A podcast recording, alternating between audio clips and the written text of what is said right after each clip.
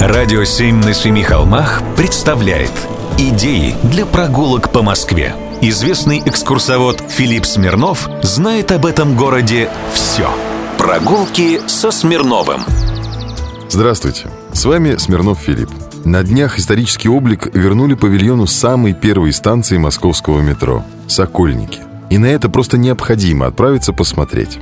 Когда-то ведь на московский метро ходили смотреть как на настоящий спектакль, да то ли невиданный. Кстати, я не оговорился. В первые годы своего существования метро был он мой, как черный кофе. А уж потом расплылся до непонятного «оно». Первые станции московского метро очень наивные по своей архитектуре и оформлению. Еще нет тех излишеств и роскошеств, которые начнут в них появляться перед войной и сразу после нее. А с другой стороны, в этом сдержанном, но экспрессивном брутализме есть какое-то особое очарование. Итак, пройдемте к отреставрированному павильону станции метро «Сокольники». Он представляет собой два куба, между которыми плоское бетонное перекрытие. Когда вы заходите в метро, над вами огромный витраж в форме звезды. Почти полвека его никто не видел.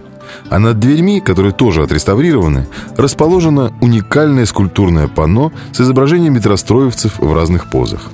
Кстати, эта станция досталась им нелегко. Главными инструментами были кирка, лопата и тачка, а также полное отсутствие плана. Специалистов в то время не было от слова совсем. Работали отсюда и до обеда. Кроме панно, восстановили фигуры дискобола, волейболистки и скульптурные вазы. А 15 мая 1935 года именно отсюда, от Сокольников, пошел первый поезд – Именно отсюда продолжилась стройка метро и было построено 13 первых станций. Для меня, например, это очень символично, что теперь первый московский павильон метро выглядит так же, как выглядел тогда. Кстати, в 1937 году на международной выставке в Париже проект этой станции получил гран-при выставки. Прогулки со Смирновым. Читайте на сайте radio7.ru. Слушайте каждые пятницу, субботу и воскресенье в эфире «Радио 7» на Семи холмах.